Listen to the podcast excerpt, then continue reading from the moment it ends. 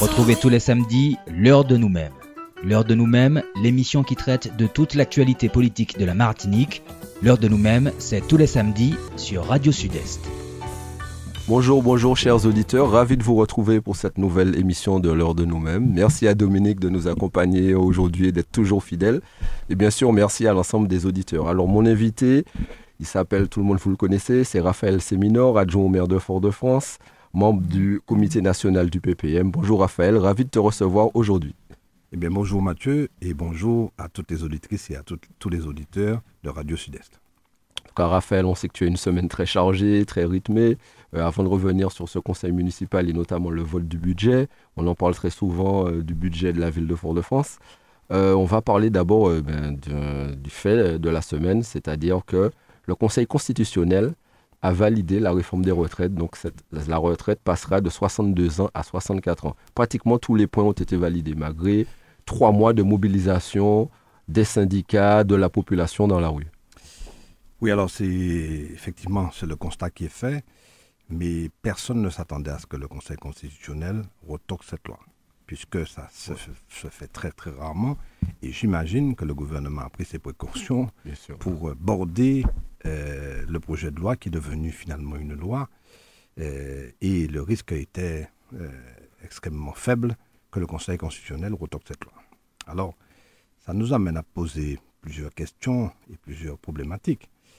Euh, je pense que Emmanuel Macron s'est comporté en jupitérien, comme on appelle, depuis le début de sa première mandature, parce qu'il a pensé avoir raison contre la population. Quand on a une population qui dit à 70% ne pas vouloir d'une loi, ne pas vouloir d'une disposition légale qui l'affecte profondément, eh bien, à mon avis, il faut réfléchir. Et Macron n'a pas réfléchi suffisamment parce que là, c'est la démocratie gouvernante contre la démocratie de contestation et la démocratie sociale. Depuis, il faut rappeler que depuis trois mois, les partenaires sociaux sont dans la rue, la population est dans la rue, à plus d'un million, voire deux millions de personnes qui manifestent. Celles, les personnes qui ne manifestent pas sont des personnes qui n'ont pas pu. Mais on sait que si à 70% la population rejette la loi, il faut vraiment euh, une réflexion profonde. Alors, le coût politique est colossal pour Macron, je pense, parce que il, veut, il va vouloir faire passer d'autres dispositions légales, d'autres lois auprès du Parlement. Et on présuppose que ce sera extrêmement difficile, et notamment euh, son, euh, la, la, révision de la Constitution qu'il avait prévue en fin d'année 2023, voire en début d'année 2024.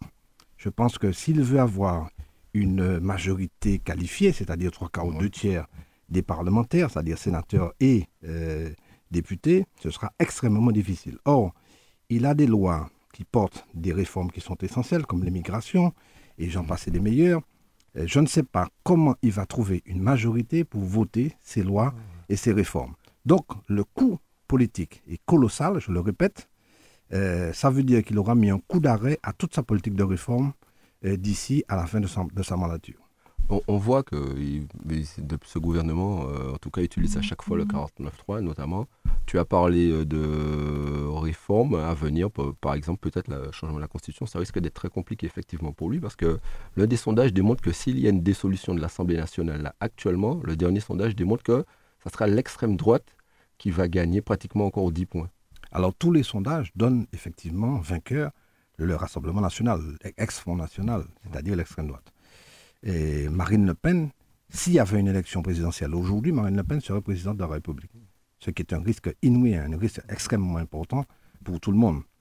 Euh, donc, il, a pris ce risque, j'imagine, parce que, après moi, le déluge, bon, il a encore pour quatre ans euh, de mandature, il se dit, je veux faire passer cette réforme parce que je la crois juste, mais on ne peut pas faire, euh, on ne peut pas faire, on ne peut pas donner on ne peut pas avoir raison contre la population. Ça, c'est une chose qu'il faut éviter, évidemment, parce qu'on n'a pas la science infuse, on ne détient pas la vérité, et on n'est pas Jupiter. Donc il aurait fallu que, face à cette démocratie sociale qui s'exprimait, il fallait absolument qu'il recule. D'autres que lui ont reculé. Et il faut rappeler qu'un certain nombre de dispositions relativement impopulaires sont passées avec Mitterrand, avec Hollande, avec Sarkozy, avec... Euh, euh, Hollande, je, l'ai déjà dit, euh, je veux citer par exemple Chirac. et Chirac, et Chirac j'oubliais Chirac, ils sont tous passés par le Parlement. Le Parlement a toujours adoubé les lois impopulaires et, et c'est comme ça que ça s'est passé. Il n'est pas possible que Macron imagine un seul instant qu'il fera passer une loi contre la vie de la population et de, la majorité de cette population. Donc c'est pour ça que je dis que les choses ne sont pas terminées et les syndicats, les, les partenaires sociaux ont raison de dire que tout n'est pas terminé parce que si, si, si la population se mobilise contre cette loi, même si elle a été promulguée pendant la nuit dernière, il n'empêche que euh, la population peut avoir raison de Macron euh, et, et par rapport à cette loi qui est extrêmement impopulaire.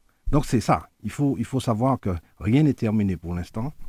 Alors je sais que la gauche euh, parlementaire a déposé ou, est en train de déposer un, comment dire, un, euh, un projet, une proposition tout au moins concernant euh, le RIP. Oui, no- notamment c'est le RIP, c'est le référendum d'initiative partagée, Exactement. qui a été d'ailleurs le- la première demande a été retoquée par le Conseil Tout constitutionnel. à fait. Le Conseil, le Conseil conti- constitutionnel va de nouveau examiner cette demande. Alors, j'imagine que là encore. euh, Rappelons pour les auditeurs que pour faire un RIP, en tout cas pour que ça puisse être validé, il faut environ euh, 4,8 millions de signatures. Exactement. Et ça aurait pu être obtenu, hein, moi je pense, parce que 4,8 millions, pas, c'est pas insurmontable. Euh, des- beaucoup de gens auraient signé parce que 70% de la population qui est contre, euh, contre cette, euh, ce, ce projet de loi, cette loi dé- désormais, euh, il est évident que les partenaires sociaux réussiraient, pas les partenaires sociaux seulement, mais les parlementaires et tous ceux qui sont, qui contre cette loi bénéficieraient, pourraient trouver effectivement euh, preneur pour ce qui concerne la signature d'une pétition contre la loi. Voilà. En tout cas, euh, on verra bien ce que ça donne et dans les prochaines semaines. En tout cas, en tout cas l'ensemble des syndicats appellent déjà une mobili- à certaines mobilisations et à des manifestations dans les semaines à venir, notamment la semaine prochaine. Et je crains que ce ne soit vraiment euh, le chaos en France euh, et peut-être en Outre-mer. Revenons un peu à l'actualité euh, martiniquaise et notamment à l'actualité foyalaise. Jeudi 13 avril, il y avait le conseil municipal de la ville de Fort-de-France et l'un des dossiers très importants, c'était l'approbation du compte de gestion et du compte administratif et le vote du budget primitif. Est-ce que tu peux nous en, nous en parler? Tu étais déjà venu parler de la situation budgétaire, financière de la ville de Fort-de-France, des, tout cas de ce que de plans que vous avez mis en place de redressement sur un certain nombre d'années. Est-ce que tu peux nous dire à quel Oui. stade en êtes-vous actuellement? Oui, bien entendu.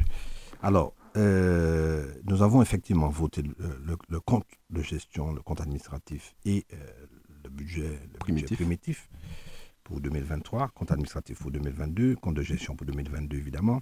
Alors, le compte de gestion consiste simplement à euh, se rendre compte qu'il y a concordance entre le compte de gestion du payeur, c'est-à-dire de l'État, le compte administratif de la ville. Donc, euh, euh, Madame le payeur, Madame Lefebvre était présente euh, à cette séance du conseil municipal et eff- et effectivement a indiqué aux conseils municipaux qu'il y avait concordance entre son compte de gestion et le compte administratif de la ville.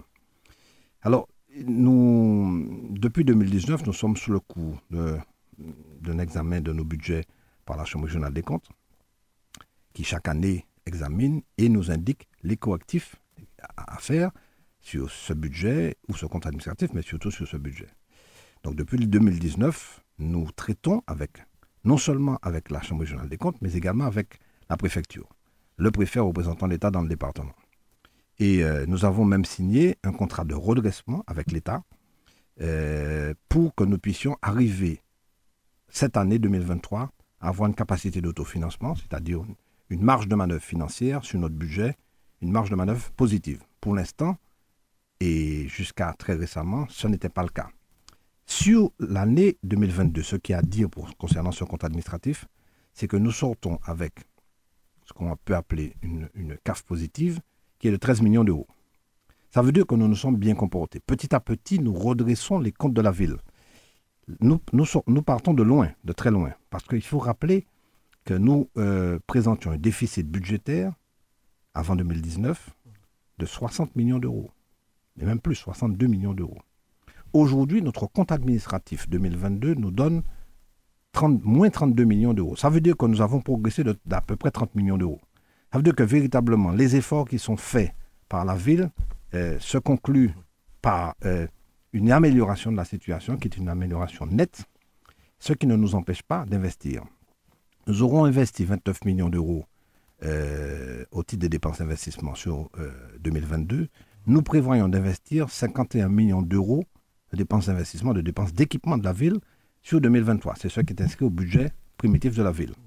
Cela signifie donc qu'en même temps que nous faisons un effort colossal, le mot est d'actualité, un effort extrêmement important pour redresser les finances de la ville, en même temps nous continuons à investir.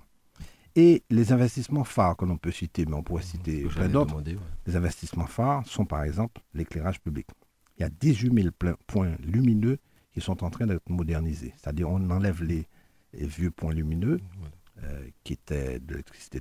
On disait que le réseau était devenu totalement obsolète. C'est pour ça qu'il y a beaucoup d'endroits où même en changeant les ampoules, par exemple, hein, même en changeant les ampoules, ça ne va jamais fonctionner parce que c'est le réseau qui est Exactement, le réseau qui est mort. Et, je peux en témoigner parce que, euh, comme tout le monde le sait, je suis des Terres Saint-Ville et euh, fréquemment les Terres Saint-Ville sont dans l'obscurité. Alors même que les services viennent pour changer les ampoules, etc. Mais rien n'y fait parce que c'est le réseau qui est concerné. Donc, 18 000 points lumineux, ça nous coûte 15 millions d'euros, lissés sur trois ans, pour moderniser complètement le réseau, réseau public d'électricité, d'éclairage public. Donc, on y arrivera. C'est extrêmement important parce que la population se plaint énormément de ce que la nuit, eh ben, il y a des problèmes d'éclairage, d'éclairage public. Deuxième euh, euh, projet que nous avons, qui est un projet phare, c'est euh, l'éboulement de Mont-Calbas. Bon, ça fait dix ans déjà. C'est vrai que budgétairement, ça aspire beaucoup d'argent. Exactement. Travaux, mais, mais ce sont des travaux qui sont bien financés parce que nous privilégions également pour pouvoir sortir de l'ornière, nous privilégions naturellement les, les, les, opérations qui sont à la fois qui, qui correspondent à un besoin impérieux de la population, mais également des, des projets qui sont correctement financés, cofinancés. Ça veut dire que nous sommes aidés, par exemple, par les fonds Barnier, sur Mont Calbas, par exemple. Bon, la CTM, bien entendu, nous aide. Alors, il faut rappeler, il faut rappeler que la ville a signé une convention avec la CTM pour que la CTM puisse l'accompagner dans sa démarche d'équipement de la ville. Pendant trois ans, une convention de près de 51 millions d'euros. Euh, exactement. par, exactement. La par la collectivité. 51 millions d'euros sur trois ans. Donc ça veut dire qu'effectivement, nous présentons des dossiers qui sont éligibles à ce titre-là. Euh, autre, autre chose, autre opération que nous réaliserons cette année, c'est euh, un parcours santé dans la forêt de Montgérald. Là encore, c'est pour la santé de la population, parce qu'il y a une demande forte. La population veut faire du sport, et il faut naturellement que nous puissions l'accompagner dans cette démarche-là. Oui, puis on parle beaucoup aussi euh, d'obésité, de maladie, de, diabète, etc. D'ailleurs, c'est une opération que vous avez mis en place dans l'ensemble des quartiers aussi. On voit Tout à pratiquement toutes les semaines ou toutes les deux semaines, voire au maximum tous les mois, il y a des opérations qui sont menées dans les différents quartiers euh, autour de la santé où les gens peuvent venir consulter un médecin, avoir un diététicien, etc. et pratiquer une activité sportive, avoir des conseils. Exactement. Alors je cite ces opérations qui sont, des opérations un peu phares, un peu qui se voient, mais il y a beaucoup d'opérations qui ne se voient pas et qui sont réalisées euh, par la ville euh, au quotidien. La dernière opération que je veux citer, c'est le, parc Aimé Césaire. On a vu l'état dans lequel le parc se trouve et on sait que le CERMAC est installé là. Euh, nous avons effectivement comme intention, en tout cas c'est inscrit au budget, de, moderniser, de réparer, de, mettre en place une structure qui puisse permettre d'accueillir euh, toute la population, effectivement, pour, dans des démarches de développement culturel. Et on sait très bien combien nous sommes attachés à ce développement culturel. Ça vient de ces des années 70, 72 très exactement, qui avait mis en place le CERMAC et nous voulons continuer cette œuvre-là parce que c'est une œuvre qui permet euh, à la population de se retrouver sur le plan identitaire notamment et pour développer effectivement ces ferments culturels. Effectivement, mais j'ai vu aussi en tout cas qu'il y avait d'inscrits euh, notamment euh, la rénovation de beaucoup de centres culturels dans les quartiers aussi, pas que c'est-à-dire qu'il n'y aura pas que le parc culturel et Césaire, mais que il y a un objectif aussi, c'est d'aider à rénover au maximum les centres culturels de certains quartiers. Absolument. Dillon, etc. Alors, par exemple. Ben, merci de me tendre la perche. Euh, l'année dernière, le compte administratif, c'est-à-dire le bilan de l'année, l'exécution budgétaire de, du CERMAC, montrait que nous avions réalisé pas mal d'opérations sur les centres culturels, sur le théâtre Aimé Césaire, euh, sur euh, le Grand Carbet, etc., etc. Bon, donc permettant effectivement de moderniser tous ces équipements-là. Alors, bien sûr, ce n'est pas terminé, parce qu'il faut savoir que le, budget du CERMAC est abondé en grande, très grande majorité, à 90%, par une subvention de la ville au CERMAC. Donc ça veut dire que là, le CEMAC est dans le prolongement de l'action de, la ville. C'est un budget annexe au budget, de la ville. Et donc, euh, nous finançons à hauteur de 6 millions d'euros, à hauteur de 6 millions, 6 millions d'euros, les, les, opérations qui sont menées par, par le CERMAC. D'ailleurs, souvent, la Chambre régionale des comptes ne comprend pas pourquoi euh, vous donnez autant d'argent au CERMAC en disant que les gens ont qu'à payer en gros leur abonnement plus cher euh, pour pratiquer de la culture, de la danse, etc. Alors, le maire... C'est souvent un litige d'ailleurs entre oui, tout à fait, Chambre régionale des comptes et la ville de France. Absolument, absolument. Je vois que vous êtes bien au courant euh, de tout ça. Absolument. la Chambre régionale des comptes tenait à ce que nous augmentions les tarifs. Mais le maire Didier Laguerre est vent debout contre ça parce qu'il dit que si nous augmentons les tarifs par trop, eh bien, c'est la, population qui va souffrir de ça il faut rappeler l'objectif. L'objectif, c'est de permettre à un maximum de personnes, surtout des personnes défavorisées, de pratiquer un certain nombre d'activités sur le plan culturel. Euh, et donc, euh, le maire a toujours refusé, mais avant lui, euh, comment dire, Saint-Louis-Augustin, Raymond, avait toujours refusé également, ainsi que Serge Chimie. Je ne parle même pas des Césaire, mais Serge Chimie avait également refusé d'augmenter les tarifs, la tarification pratiquée par la CMA. Donc, nous sommes euh, dans une ligne euh, droite de, tout ça. Euh, il y, a une cohésion, une cohésion permanente sur les décisions par rapport aux décisions prises par la ville et par le maire. Et il n'est pas question dans l'avenir d'augmenter. Alors, il peut y avoir une petite augmentation. certains d'entre nous militent pour que le quotient familial soit appliqué, pour que la tarification soit adaptée. Bon, je ne dis pas que ça ne va pas se faire, mais pour l'instant, euh, nous maintenons cette décision de ne pas augmenter les tarifs, de ne pas modifier la tarification du CERMAC. Il y a un sujet qui intéresse euh, la population, c'est notamment le taux d'imposition. Ah, le taux d'imposition. Ben, c'est bien d'en parler. C'est bien d'en parler. Le taux d'imposition de la ville de Fort-de-France n'a pas augmenté depuis 25 ans. Les taux, je parle des taux. il faut savoir que la fiscalité est basée sur une application des taux, des taux de fiscalité et une base de fiscalité. Et la base s'améliore parce que nous avons mis en place un observatoire fiscal à la ville de Fort-de-France pour permettre un élargissement de la base, c'est-à-dire un nombre euh, euh, croissant de personnes payant l'impôt. Et c'est une question d'équité fiscale. Ça veut dire qu'il y a des personnes qui échappent à l'impôt alors qu'elles devraient normalement être assujetties. Et donc, il convient d'aller à la recherche de ces personnes qui, pour l'instant, ne payent pas l'impôt, mais de manière illégale, parce que bénéficiant de tout ce qui se fait sur la ville, les écoles, euh, la voirie, euh, le ramassage des, déchets, etc., Ces personnes bénéficient de ça. Elles devraient donc euh, contribuer, contribuer à l'effort, l'effort fait par la population. Donc c'est des questions d'équité fiscale. Donc cet observatoire a été mis en place depuis plusieurs années. Cet observatoire travaille pour pouvoir élargir la base. Mais le taux, c'est-à-dire la décision prise par la municipalité concernant la tarification, ce taux n'a pas augmenté depuis 25, ans, depuis 1998. Donc c'est pour dire que là encore, il y a une position prise par la ville qui, qui transcende les, les, comment dire, les, les mandatures. Hein. C'est la, seule, la seule commune d'ailleurs de Martinique où son taux d'imposition n'a pas augmenté depuis 1998 et d'ailleurs a baissé en 2006. Tout à fait. Tout à fait. Donc ça veut dire qu'effectivement, on tient compte de la capacité contributive de la population pour ne pas aller chercher dans sa poche. Parce qu'on sait très bien que d'une part, la population, nous avons une population qui, bon, qui a des moyens limités. Parce près de 30% de la population vit sous le seuil de pauvreté en Martinique. Bien sûr, bien sûr, bien sûr. Près de 40%, mais bon. Et deuxièmement, et deuxièmement, si nous augmentons, la, les, comment dire, euh, nous allons chercher un produit fiscal plus important par l'augmentation des taux d'imposition, on sait très bien que ceux qui payent l'impôt risquent de partir aussi. Il ne faut pas oublier que Fort-de-France était plus de 100 000 habitants il y a 20 ans. Aujourd'hui, nous sommes à 75 000, 75 000 habitants à peu près. On ça veut que, les, chiffres de l'INSEE vont dire que la Martinique environ, va passer là à 346 000 habitants à peu près. Donc c'est quand même... Euh, Exactement. alors que nous sommes... malheureusement qui... Oui, tout à fait. Alors que nous sommes à 360 000 habitants à peu près. Donc nous avons perdu beaucoup. Et si nous augmentons les impôts, euh, ceux qui payent cet impôt iront partout ailleurs en dehors de Fort-de-France. Donc, euh, pour ces deux raisons-là, il faut rester prudent sur la politique fiscale que nous devons mener au, sein de la municipalité de Fort-de-France. Moi, j'ai une question. On voit que globalement, on parle d'inflation, même si en Martinique, on dit qu'elle est inférieure à celle qui est pratiquée en France, qui est de près de 6-7%. En Martinique, elle est environ de deux fois moins. C'est ce qu'il dit En tout cas, ce n'est pas le ressenti de la population.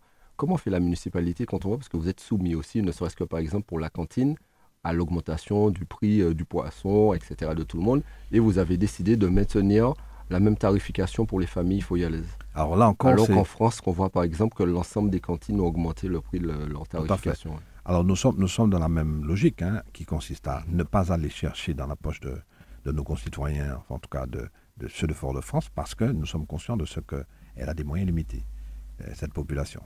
Donc, euh, nous, décidons de ne pas augmenter les tarifs et nous faisons un effort sur toutes les dépenses qui peuvent être. Parce que par, en rationalisant nos, dépenses et nos démarches, nous pouvons arriver, c'est ce que nous sommes en train de faire, nous pouvons arriver effectivement à faire des économies, mais pas des économies à partir de la, tarification appliquée, notamment dans ces secteurs-là. Pour donner un exemple, euh, cette année, au budget, nous avons inscrit 8 euh, millions 8 pour la caisse des écoles, alors que euh, l'année dernière, euh, c'était 8 millions 5. Donc nous augmentons, nous augmentons effectivement la dotation. la subvention versée à la Caisse des écoles parce que nous sommes conscients de ce que la Caisse des écoles a, est confrontée à des difficultés à cause de l'inflation.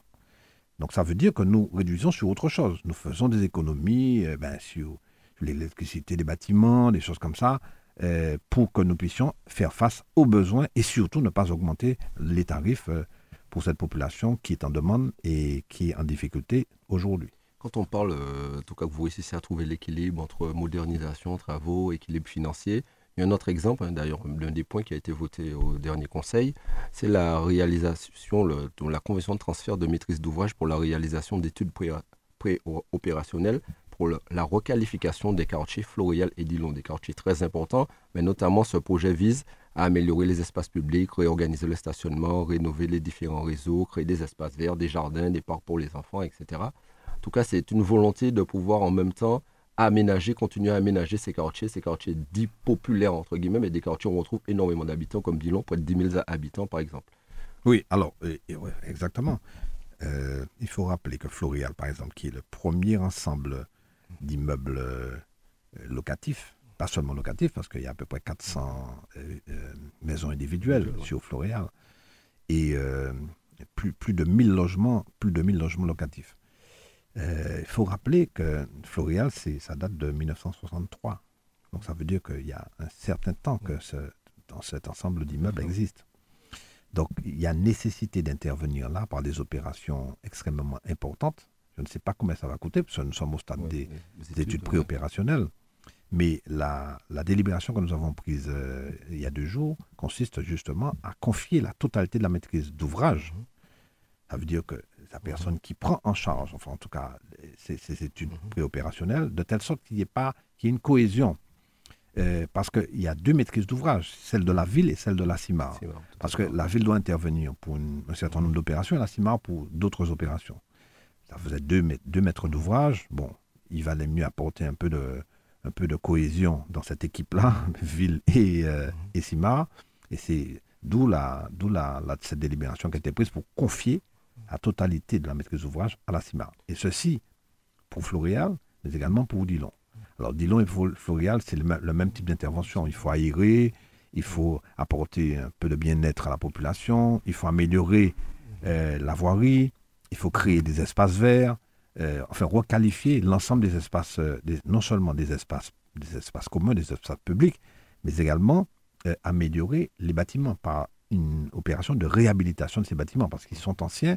Il faut non seulement peindre, mais il faut améliorer tous les réseaux, qu'ils soient des réseaux VRD, mais qu'ils soient des réseaux internes à ces bâtiments-là à ces immeubles-là. En tout cas, il y a une véritable innovation, c'est-à-dire que la CTM, la collectivité territoriale de Martinique, est partenaire de cette opération quand on sait qu'avant, en tout cas sous l'ancienne mandature, il refusait même de répondre à d'être partenaire de l'enrouille, etc. D'ailleurs, vous étiez la seule ville de, de, France, de, France, de France, à ne pas bénéficier euh, du soutien, de, du soutien et de l'accompagnement de la collectivité, principale du pays. Principale, la collectivité majeure. Alors en France, c'était la région, mmh. mais ici, euh, la CTM, la CTM a refusé. Et il faut, il faut dire également que la CTM, la mandature précédente, s'est retirée du conseil d'administration de la SOAM, qui était de la CEMAS, de la Société d'aménagement. Qui travaille notamment sur les RHI dans les quartiers qui travaille, dans les, qui, travaille sur les RHI, que ce soit Trédnel, l'option d'habitat insalubre, à Trénel, à Canal à la Ric, enfin tous ces quartiers d'habitat spontané qui méritaient effectivement des interventions, qui méritent toujours des interventions.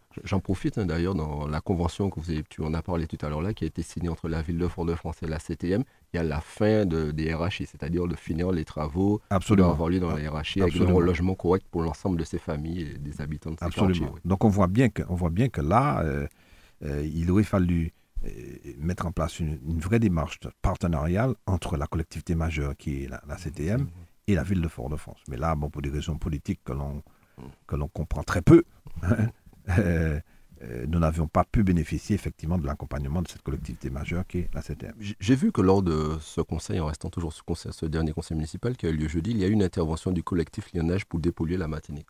Matinique. C'est une volonté de leur donner la parole dans ce conseil et c'est vous êtes dans la lignée aussi de tout ce qui a toujours été fait, c'est-à-dire que le maire DJ Laguerre et son conseil municipal, vous avez souvent voté des motions, fait des courriers, etc. pour dénoncer le non-lieu, notamment dans l'affaire du chlordécone.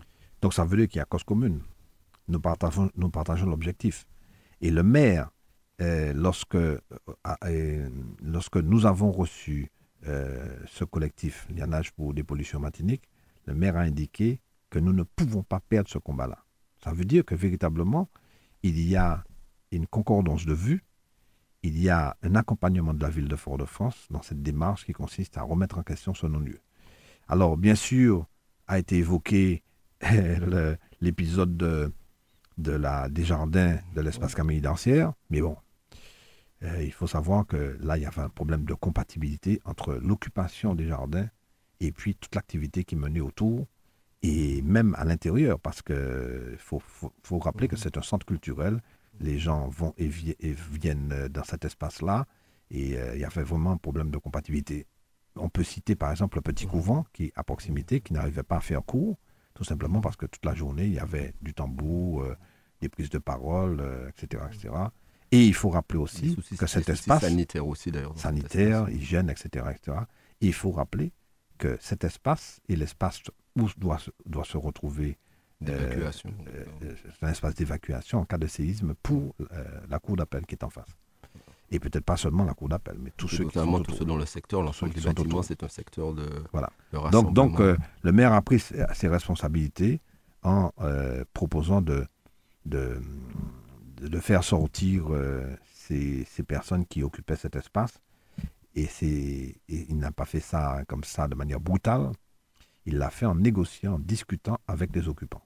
En tout cas, Et ça s'est très bien passé. Il n'y a pas eu de heurts. euh, il n'y a pas eu d'agression de quiconque. Ça s'est passé dans la sérénité la plus totale. On a parlé euh, tout à l'heure là euh, de- d'engagement culturel de la ville de Fort-de-France, donc de patrimoine, de culture. Et euh, en tout cas, la rue Gallieni est devenue la rue euh, René Aquien. Qui est René Aquien En tout cas, René Aquien, est-ce que tu peux nous en parler un peu? Alors, en tout cas, René c'est un professeur agrégé d'histoire et Oui, géographie, entre professeur agrégé d'histoire et géographie qui a, qui a euh, bourlingué parce qu'il était en Colombie, etc. Il a représenté la Martinique un, peu partout, notamment en Amérique du Sud. Et c'est une personne qui était très, très appréciée par son entourage. Son, petit surnom, c'était Renato. Tout le monde l'appelait Renato. Et évidemment, sa disparition laisse un vide certain. euh, parce que c'était un homme qui prônait effectivement euh, le changement de rapport avec la France, euh, parce que c'était un combattant anticolonialiste. Et nous sommes toujours, toujours à côté de ces personnes qui luttent pour qu'on reconnaisse l'identité martiniquaise et qu'on reconnaisse notre capacité à, à- à initier des opérations, initier des démarches, de telle sorte que la Martinique retrouve, son, retrouve enfin, comment dire, mette en exergue son identité et puisse euh, réaliser des choses par elle-même. En tout cas, c'est un engagement de campagne que vous teniez. Vous aviez, euh, pendant votre campagne et dans le programme, dit qu'il y a certaines rues qui causaient des difficultés, certains non en tout cas, par rapport à l'histoire de ces personnes.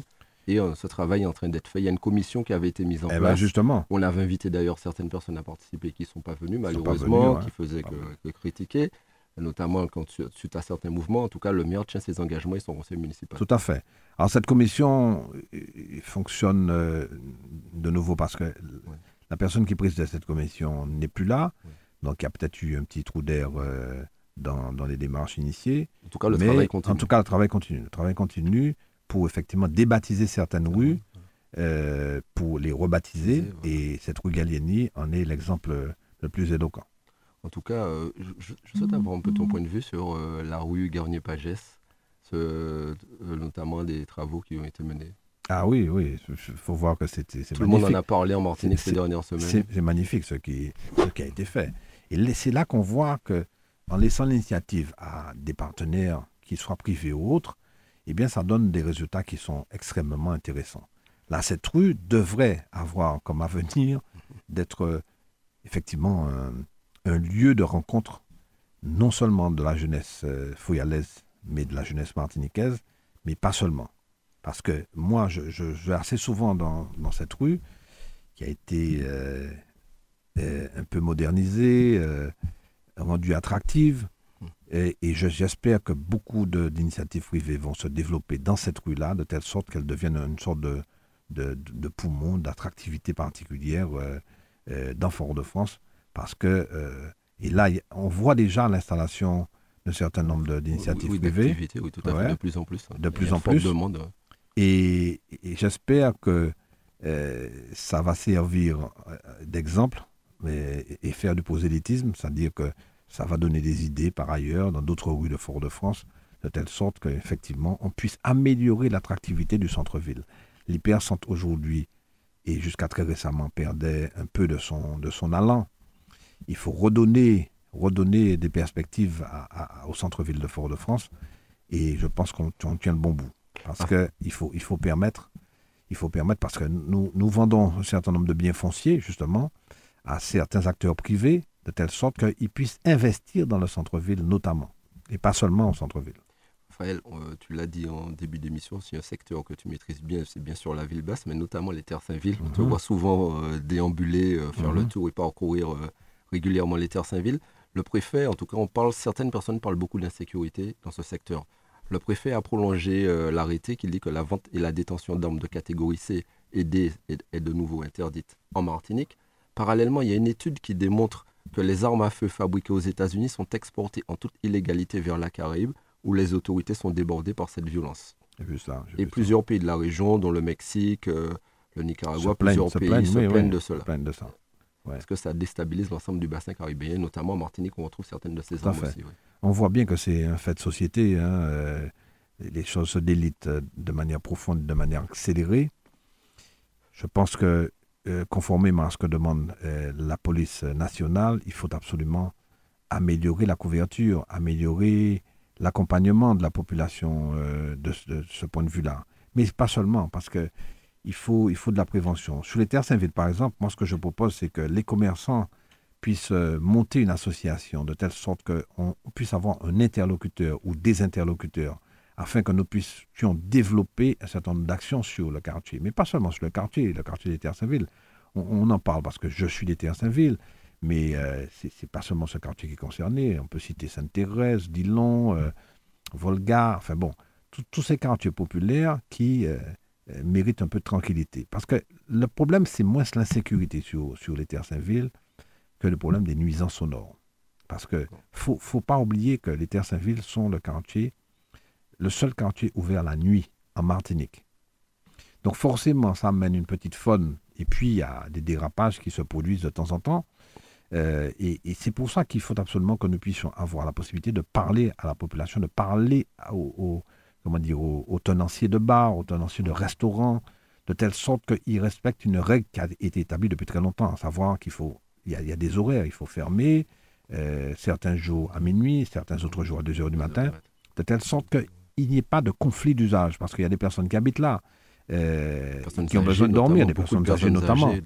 donc, donc, si nous n'arrivons pas à parler à, toutes les personnes qui fréquentent le quartier, eh bien, nous n'arriverons pas à régler le problème et y compris le problème de sécurité, parce que ce que je dis, c'est que si on ferme, et en respectant les horaires qui sont, qui sont euh, consignés dans des arrêtés euh, municipaux ou préfectoraux, eh bien, nous aurons toujours des dérapages au-delà d'une certaine heure, c'est-à-dire 2 heures du matin euh, et, plus. En tout cas, quand on parle de, dérapage, on parle notamment au Terre Saint-Ville, on voit beaucoup de jeunes qui sont sans activité, qui sont là. La CTM a lancé un dispositif. ce dispositif concerne les 16-30 ans, les, notamment, c'est le dispositif qui s'appelle Régie, c'est pour leur permettre d'avoir euh, des revenus. Tous ceux qui ont une activité, ces revenus peuvent aller entre 200 à 685 euros. Et en tout cas, tous ceux qui ont une activité associative, etc. Et parallèlement, il y a un parcours d'insertion. C'est très important quand on voit le tissu, euh, notamment, euh, par exemple, des Terres Saint-Ville, mais de l'ensemble de la Martinique. Euh, cette anomalie en Martinique concerne en tout cas près de 15 000 jeunes qui se retrouvent sans activité et qui ne sont dans aucun circuit, c'est-à-dire ni scolaire, ni machin. Alors c'est une manière de combler le trou dans la raquette, parce qu'il faut, faut, rappeler... souvent c'est des jeunes qui n'ont droit à aucun dispositif. Exactement, qui, n'ont droit à aucun dispositif, et notamment le dispositif du RSA. Euh, donc euh, sans, sans, moyens, on peut imaginer... On peut dire qu'ils sont exclus de toute la ils sont exclus, sociale. Ils sont exclus, et on peut imaginer que ces jeunes-là euh, eh bien, soient, soient attirés par des, expédients, c'est-à-dire moyen de se débrouiller pour pouvoir survivre, vivre et survivre. Donc c'est une excellente démarche un excellent dispositif qui permet effectivement euh, de, couvrir cette, tranche, cette tranche d'âge qui ne bénéficie de rien. Hein, donc il faut saluer, saluer cette initiative-là, qui correspond d'ailleurs à euh, une promesse de campagne de Serge de Chimie euh, pour, pour, la CTM en 2021. tout à fait. on voit que la saison touristique bat son plein, l'ensemble des hôtels sont quasiment remplis, après le 85-90% pour d'autres. Euh, Pâques, en tout cas, euh, beaucoup de personnes en ont bénéficié. Cette clientèle vient surtout de l'Hexagone, et notamment canadienne. La ville de Fort-de-France en a bénéficié aussi. on voit de plus en plus de touristes euh, qui arrivent, le bateau de croisière, les gens vont au jardin de Balata. On voit des, certaines personnes qui sortent du ponton de croisière pour aller en vélo, notamment au jardin de Balata, s'arrêtent bien sûr au Sacré-Cœur, etc. Mais la ville de Fort-de-France travaille pour pouvoir accueillir ces touristes en toute sécurité, notamment il y a, des médiateurs qui sont mis en place. Il y a des médiateurs, des, des, des AMU. Des stewards urbains. Des, stewards urbains qui sont mis en place par, voilà, mis en place par l'Office de tourisme du centre. du centre ouais. Et de telle sorte qu'effectivement, ces touristes-là, quand ils arrivent, ils se sentent en sécurité. Et puis, qu'ils aient des informations sur ce qui existe sur la ville de Fort-de-France, mais pas seulement, euh, afin qu'ils puissent se rendre. Alors, les, bateaux de croisière, par exemple, quand la personne, le touriste débarque de, de son bateau de croisière, eh bien, il a besoin d'informations rapides euh, pour pouvoir évidemment se rendre sur les lieux, les lieux d'intérêt touristique. Donc euh, c'est très bien qu'il y ait tout ce monde-là. Les AMU permettent effectivement de, d'assurer, enfin de tranquilliser les gens, de tranquilliser les touristes quand ils viennent, parce qu'ils ont besoin de ça. Vous savez, quand vous débarquez dans un, dans un, dans un pays que vous ne connaissez pas, euh, vous avez besoin effectivement de vous sentir en sécurité. Et la ville est consciente de ça. Mais c'est un travail de partenariat, de, de, partenaire, pardon, entre le, CMT, hein, euh, le comité martiniquais du tourisme, l'office de tourisme, du centre et puis la ville. Donc euh, sur Fort-de-France, euh, ce maillage-là est fait et ce, rapport entre les différents acteurs fonctionne, heureusement, et c'est pour ça que les bateaux de croisière reviennent, parce qu'il ne faut pas oublier qu'à un certain moment, euh, ben, les opérateurs ne venaient pas à Fort-de-France, en tout cas pas aussi nombreux qu'aujourd'hui. On était à près de 60 000 touristes de croisière exactement, années. Exactement. Et sous l'ancien travail de la région, on était déjà passé à près de 2 millions de touristes. tout à fait, tout à fait. Donc ça remonte, ça remonte de manière exponentielle. Hein. c'est lié à, tout ce qui a été mis en place euh, depuis. Tout à l'heure, là, on parlait des jeunes qui ont des difficultés de s'insérer dans l'ensemble des dispositifs. Euh, là, je veux parler de ceux qui ont participé, nos jeunes Martiniquais qui étaient au Carifta Game à Curaçao, à une compétition de natation. Ils ont rapporté 38 euh, médailles, dont 4 en. Mais il y a autre chose qui a marqué aussi l'ensemble euh, des personnes, c'est que pour la première fois, l'hymne martiniquais et le drapeau martiniquais, l'hymne notamment a retenti. Alors on voit que ça a une certaine, euh, une certaine importance, Donc, et puis un certain intérêt. Un certain intérêt. Sur le, dans, le, choix qui a été fait de l'hymne et de drapeau en Martinique actuellement. Bah alors il faut, il, faut, il faut savoir que, enfin, on le sait tous, que ça a été compliqué, difficile, parce que il y avait des oppositions, mais il n'empêche qu'il fallait tenir bon. Et c'est ce qui s'est fait pour effectivement que cet élément euh, qui, euh, qui traduit l'identité martiniquaise, euh, ce drapeau et cette hymne qui doivent être reconnus par tout le monde, parce que la population a été, consultée sur ça. Et c'est ce qui diffère du dispositif, de la procédure qui avait été mise en place auparavant. Ce n'est pas un homme qui a décidé que ce serait ça, le drapeau, et ça, cette hymne, euh, c'est la population qui a été euh, consultée, qui a donné son avis, et finalement, ben, ça a donné lieu à, l'émergence d'un drapeau hymne euh, qui correspondent tous les deux à quelque chose qui a été choisi par, par la population. Donc c'est très bien.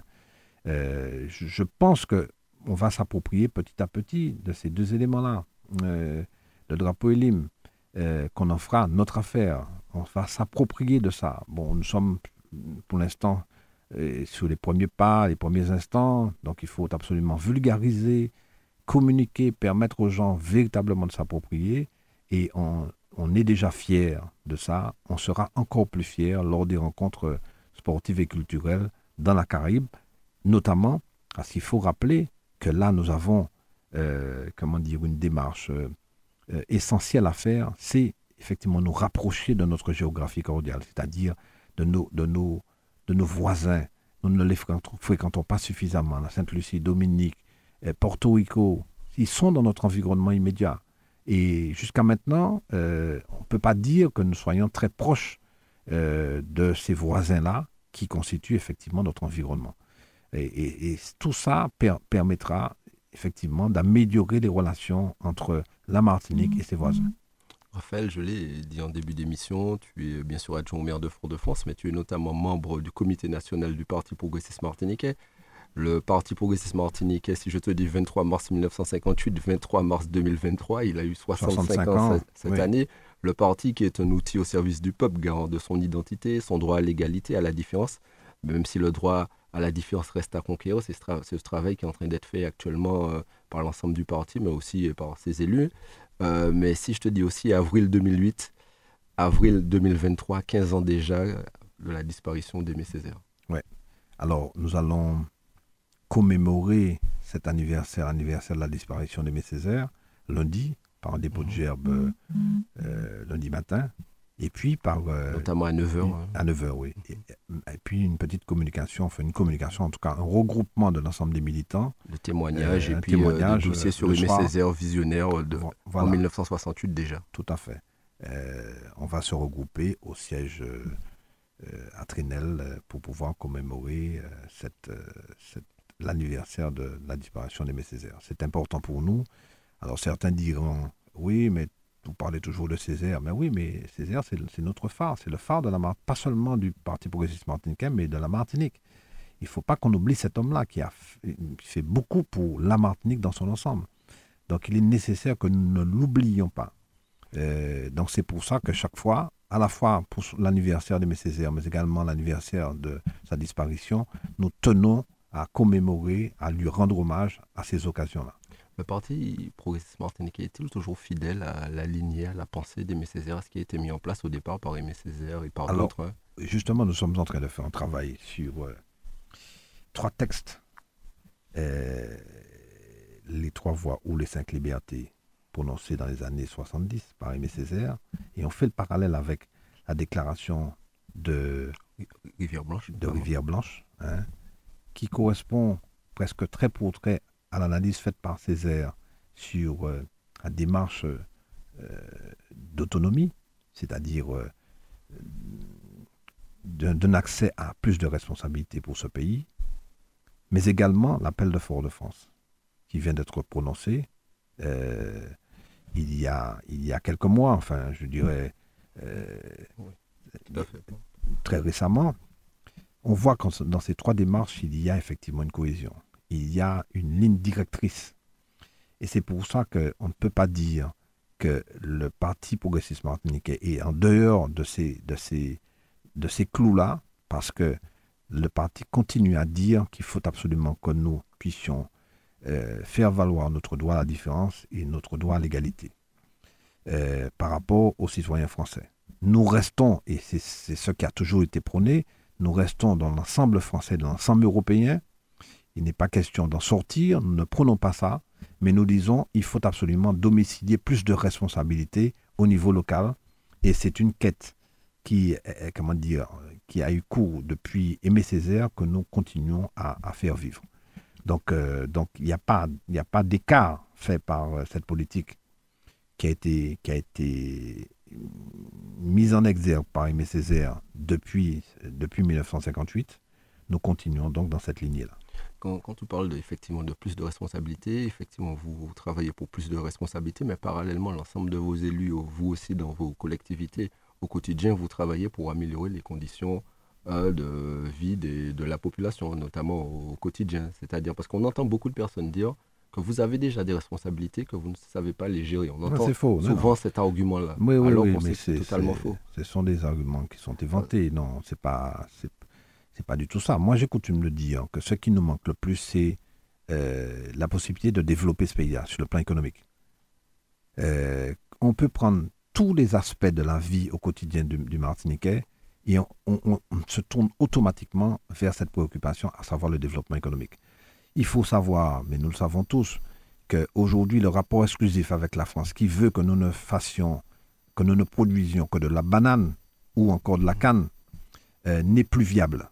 Pourquoi? Parce que euh, la banane euh, bénéficie de marché captif en Europe. les Européens ont besoin de bananes. On nous oblige à en faire parce qu'on nous offre ce marché captif et on subventionne effectivement la production mais ce n'est pas suffisant. Ce n'est pas normal que nous ne puissions pas produire des oranges, des citrons, etc., qui correspondent euh, aux besoins de la, de la Martinique, aux besoins de la population martiniquaise. Ce n'est pas normal.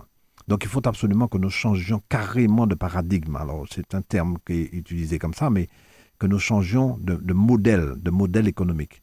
Et, pour ça, il nous faut euh, conquérir ce, ce droit à l'initiative, de telle sorte que nous puissions accéder à une certaine souveraineté alimentaire, que nous produisions ce dont nous avons besoin dans ce pays. Ce n'est pas le cas aujourd'hui. Et par là même, nous arriverons à donner de l'emploi, à proposer de l'emploi à nos jeunes et à nous développer sur le plan économique. Et en explorant également notre géographie cordiale, qui est donc notre voisinage immédiat, pour pouvoir précisément proposer nos produits à, nos voisins. Alors certains diront, ouais, mais il n'y a pas de l'argent, euh, bon, etc. C'est faux, c'est faux. Ils pourront acheter ce que nous allons produire si nous développons notre, nos outils industriels de telle sorte que nous puissions proposer nos produits eh, à, à, ses voisins et, ceci dans les meilleures conditions possibles. Qu'on revienne juste avant de revenir sur l'actualité politique, mais revenir sur euh, l'actualité foyalaise, notamment en tout cas un nouvel accès à l'étang Zabrico est en cours de construction, il est pratiquement terminé, ce qui permettra de désenclaver ce quartier très important où il y a vraiment de nombreuses habitations de plus en plus. Les coûts de travaux sont environ 2,5 millions d'euros. C'est un chantier qui se termine en mai, qui est d'ailleurs mené comme maître d'ouvrage, c'est la CASEM. Mais c'est un, c'est un chantier très important pour l'ensemble de la population de l'essence abricot et l'ensemble des Martiniquais d'ailleurs quand ils vont dans le secteur. Et qui va dans la lignée de le développement du port. Oui, oui dans le développement du port. Et puis, euh, c'est un nouveau quartier. On a connu les nouveaux quartiers à l'époque, dans les années 60-70, qui étaient Dillon et, et Floréal. Là, c'est un nouveau quartier. Un quartier qui, qui, est sorti de terre il y a à peu près une quinzaine d'années. Hein, euh, et quand on y va, on voit bien que c'est un quartier qui est enclavé parce qu'il y a une, une, seule entrée, une seule sortie. Il fallait effectivement permettre euh, de désenclaver ce quartier parce que sinon, euh, c'est un quartier qui risquerait de, connaître quelques difficultés de, vie. Hein, de vie. donc c'est une excellente chose. La maîtrise d'ouvrage est assurée par la CASEM. Bon, ça correspond évidemment à un besoin et à une, préoccupation exprimée par la ville de Fort-de-France, puisque c'est un quartier de Fort-de-France. Nous sommes contents de voir que la CASEM euh, réalise cette, opération, mais évidemment, ça correspond à une demande formulée par nous. Raphaël, bientôt le Parti progressiste martiniquais est en train de travailler pour la mise en place de son futur congrès qui arrive euh, d'ici la fin de l'année prochaine. Octobre-novembre. Ouais c'est une chose importante et euh, c'est un, événement très important dans la vie d'un parti, euh, un congrès. C'est important parce que ça nous permettra effectivement de revivifier un peu le parti. Chaque fois qu'il y a un congrès, on change de, on change de d'animateur du parti et on apporte un nouveau souffle à ce parti. Le, parti a besoin effectivement de se régénérer. Alors nous pensons beaucoup aux jeunes, mais pas seulement. Les jeunes ne peuvent pas être seuls à manœuvrer, il faut absolument qu'ils soient accompagnés. Donc ce que nous proposons, c'est un mix entre, la, vieille garde, enfin des personnes qui sont un peu plus expérimentées, et, auxquelles il faut adjoindre les plus jeunes, de telle sorte que la transmission se fasse et que ce parti continue à vivre encore longtemps. Donc c'est euh, pour le parti, c'est extrêmement important et essentiel pour que nous puissions continuer à vivre normalement et proposer à la population euh, d'améliorer son confort de vie.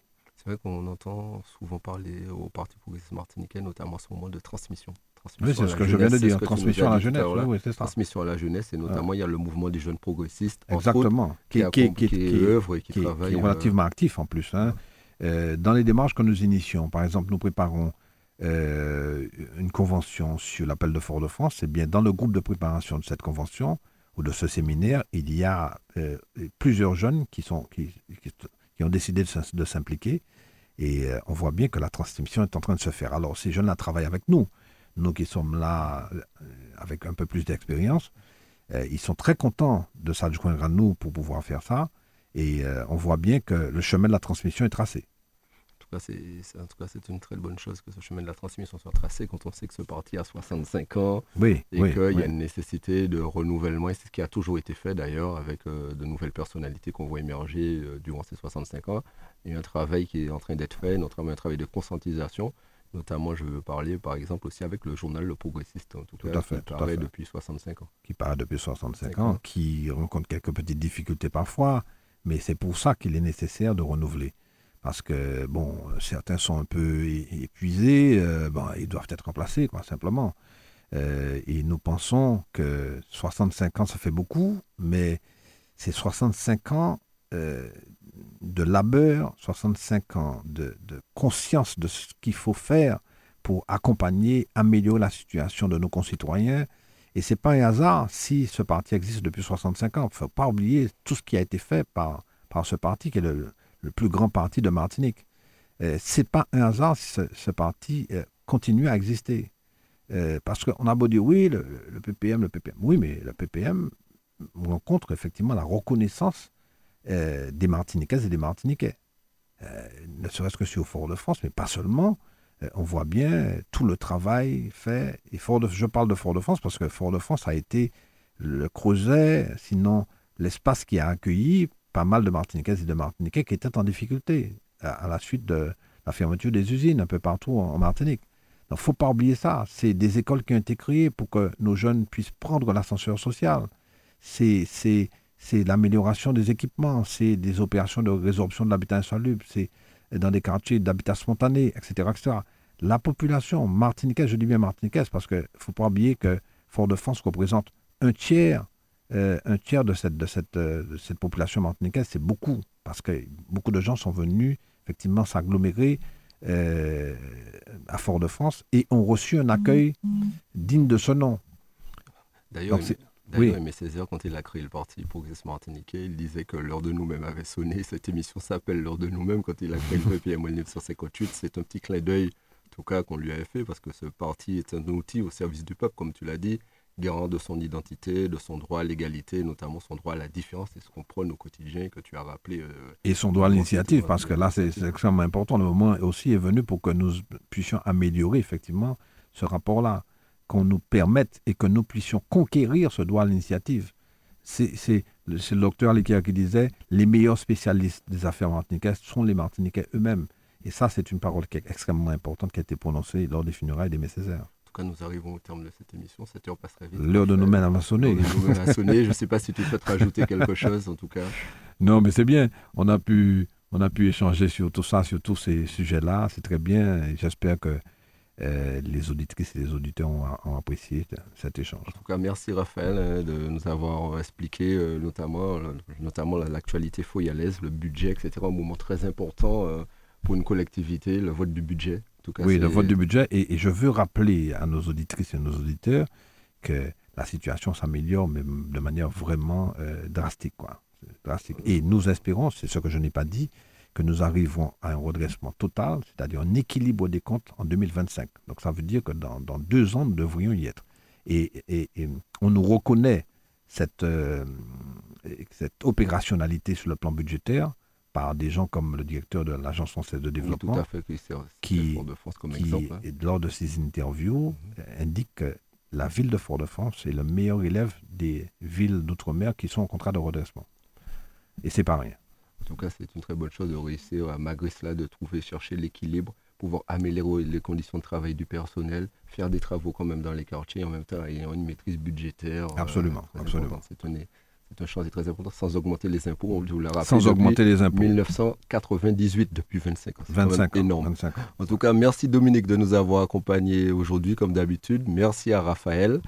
Merci à l'ensemble des auditeurs. Nous vous donnons rendez-vous la semaine prochaine à la même heure. Merci encore. Soyez prudents. Passez un bon week-end. Faites très attention sur les routes parce que le mois dernier, on a eu quand même 4 morts sur les routes, près de 67 accidents. Donc soyez prudents, faites attention. Rendez-vous la semaine prochaine à la même heure. Merci encore.